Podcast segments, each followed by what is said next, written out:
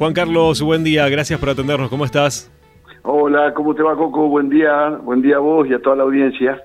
Bueno, ¿estás hasta el 14 inclusive? Sí, hasta el viernes que viene. Eh, no tengo el almanaque acá, pero si no es 14, ha de ser 12 o ha, de estar ahí. Bueno, y para los oyentes, eh, ¿cuál es la función que, estás cumpliendo ahora que eh, Castelli tomó unos días de licencia? Y yo soy el primer concejal, fui el primer concejal de la lista de Castelli, así que me, me, compete a mí, me toca a mí reemplazarlo, podría no, no hacerlo y seguiría el segundo o el tercero, así sucesivamente.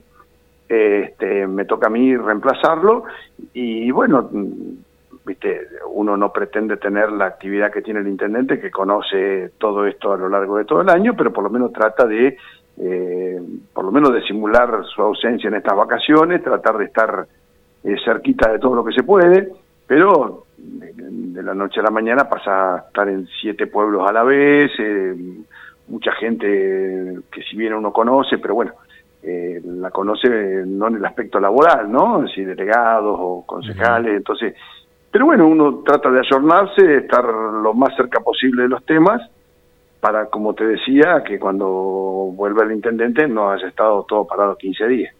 ¿Y eh, has tenido reuniones? El otro día hacíamos una nota con Franco Indelezano que decía, bueno, habían estado recorriendo algunos lugares aquí en Darreguer también. Sí, sí, eh, lo que pasa es que hay, hay cosas que se siguen haciendo, que se sigue trabajando, eh, si bien en una época de principios de febrero donde eh, no solo gente, sino algún personal está de, licencia, este, lo que hace que por ahí falte gente en algunos lugares, el COVID ha hecho también alguna, alguna falta de, de, que alguien tenga que estar cuatro o cinco días aislado, pero bueno, eh, y ahí ya te digo, y aprovechar, en este caso, por ejemplo, el otro día con, eh, con Franco o, con Mauro, que el capataz, tratar de, recorrer, de estar cerca, allí estuve en, cuanto del día también, había varias instituciones para atender, así que como para que todo eso no se pare, ¿no? Bueno, y hablando de cambios, eh, anunciábamos la semana anterior eh, el cambio de delegados, bueno, eh, ¿cuándo se pone en funciones el nuevo delegado? Mirá, el, tema del delegado, eh, bueno, se anunció la semana pasada, eh, realmente no, no, no había un plan B, así que eh, justo se armó con, con Gustavo, porque el delegado lo elige, el delegado, es decir, el intendente delega hmm. en una persona su autoridad.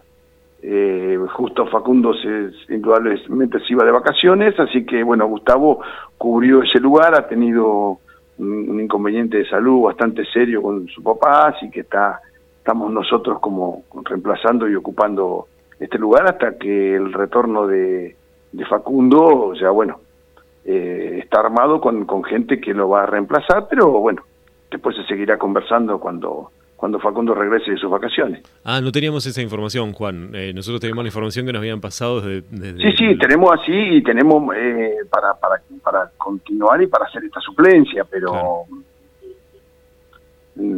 justo pasó esto de, en el medio, que esas cosas que suceden en temas de salud, que bueno, pero lo, lo estamos acompañando como para que él ya cuando se cuando regrese a su a su domicilio, bueno, pueda pueda venir a la delegación. Bueno, el otro día estuviste también en la fiesta de, de Villa Iris y, cuáles son las próximas actividades que te tocan en esta semana, un poquito más de una semana.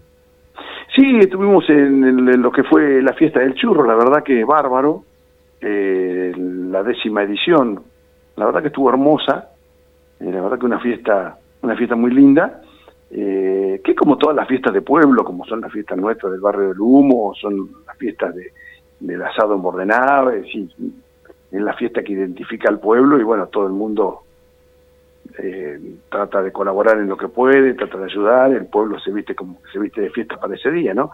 Así que la verdad que, la pasamos bárbaro.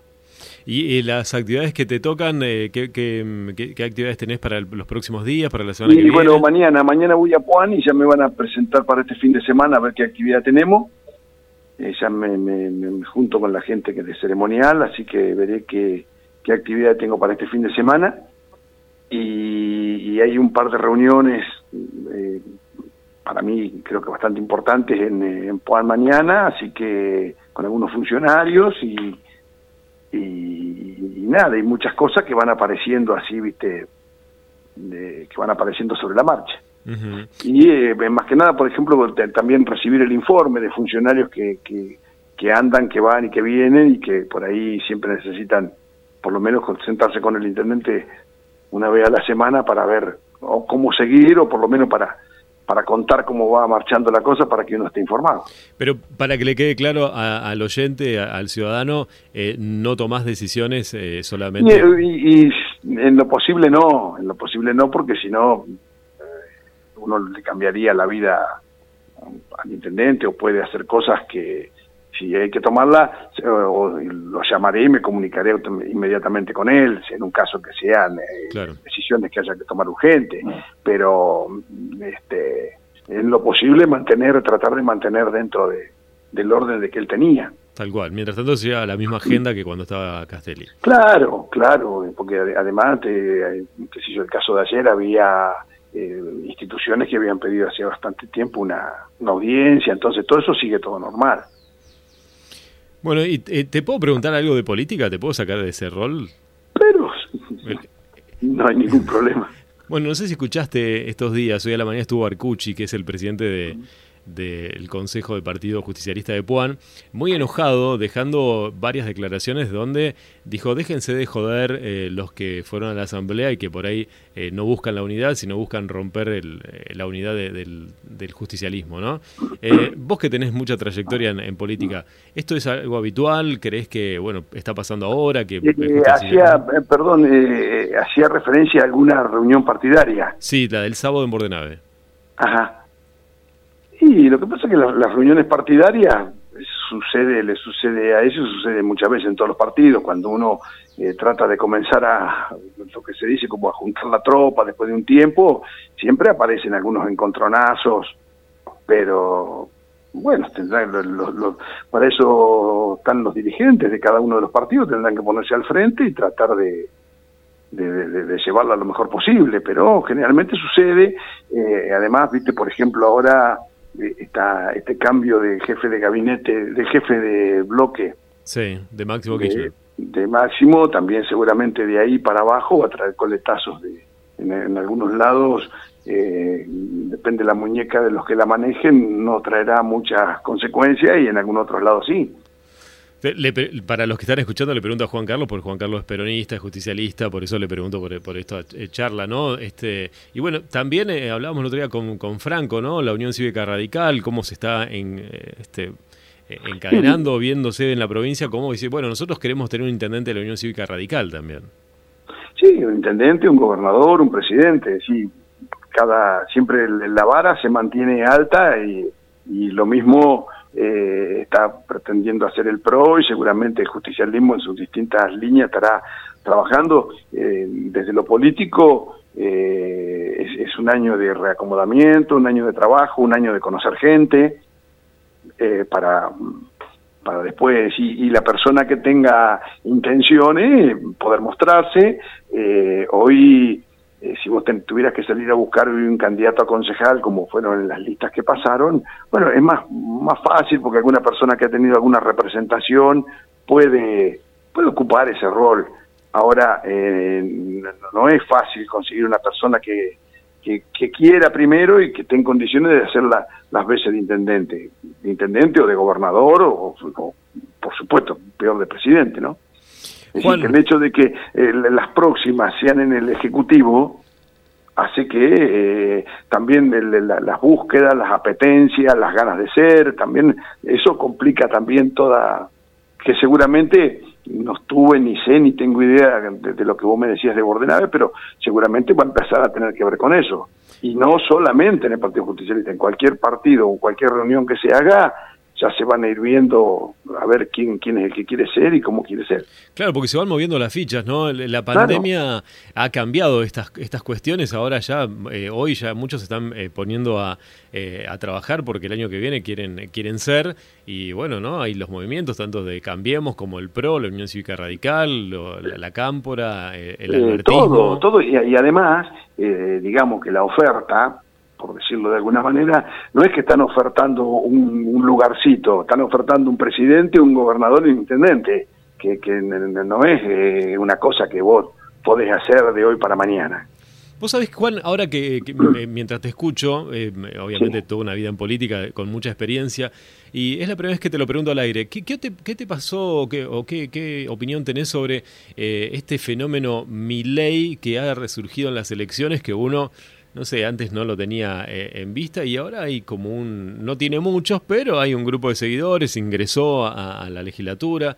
¿Qué, opinión tenés sobre eso? Pero eh, eso, eh, por ejemplo, cuando hablábamos recién de dirigentes, el dirigente tiene que estar alerta a eso, porque aparecen, seguramente, el caso de Milei ocupó un sector al cual nadie nadie se ocupó, porque muchas veces pasa en estas rencillas, se pelean los de 50 años, los de 60 se pelean, y no vieron que los chicos de 17 no los estaban captando o iban sin rumbo o, encontraron en ley una figura a seguir porque lo, de él es absolutamente válido porque lo refrendó a través de las elecciones no es que eh, porque previo a las elecciones viste como uno decía no no no va a tener ningún voto sí va a tener uno no no él lo refrendó y tiene los que tiene y eh, además se me ocurre que por, en, un comienzo lo de haber hecho sin mucha estructura y sin embargo ha llegado a ocupar una banca, así que eh, todo este tipo de cosas generalmente sucede porque hay, hay otro tipo de peleas, otro tipo de encontronazos que hace que, no estén atentos a fijarse en lo que está pasando en, otros sectores de la sociedad. Y una, una de las fotos que el otro día, va, el otro día, hace algunos días llamó mucho la atención, es como la luz de un faro ahí para, para el oficialismo, es la foto que salió de Monzó con eh, Rodríguez Larreta, ¿no? Ahí este, el creador de, de Cambiemos, el que llevó a, Vidal a la gobernación ahora está muy cerca de la reta y bueno, también eso es un, es un llamado de atención a la provincia de Buenos Aires. Sí, seguro, seguro. Y el caso de, Emilio, presidiendo la, Cámara de Diputados de la provincia de la, de, la Nación, eh, ¿te acordás que se retiró aplaudido por, mm. por todos los sectores? Un, político de primera que trabajó eh, en, momentos difíciles porque Cambiemos no tenía mayoría en ninguna de las dos cámaras sin embargo a través de, mucho negociar, mucho conversar. Te digo, la, experiencia de Emilio es muy importante, no solo en el nivel de la provincia de Buenos Aires, sino en el nivel nacional. Es decir, yo creo que la reta, que yo sé que hace mucho tiempo que trabajan juntos, la reta eh, suma un, un alfil importante para trabajar. Lo que pasa que eh, esto es no solo trabajar, es gente, sabemos de Emilio, de querer ser gobernador de la provincia de Buenos Aires, eh, es algo que no disimula, que ha dicho muchas veces, es un gran conocedor de la provincia y bueno, se me ocurre que si se ha puesto a trabajar acá, ha de ser con alguna, con alguna aspiración, ¿no?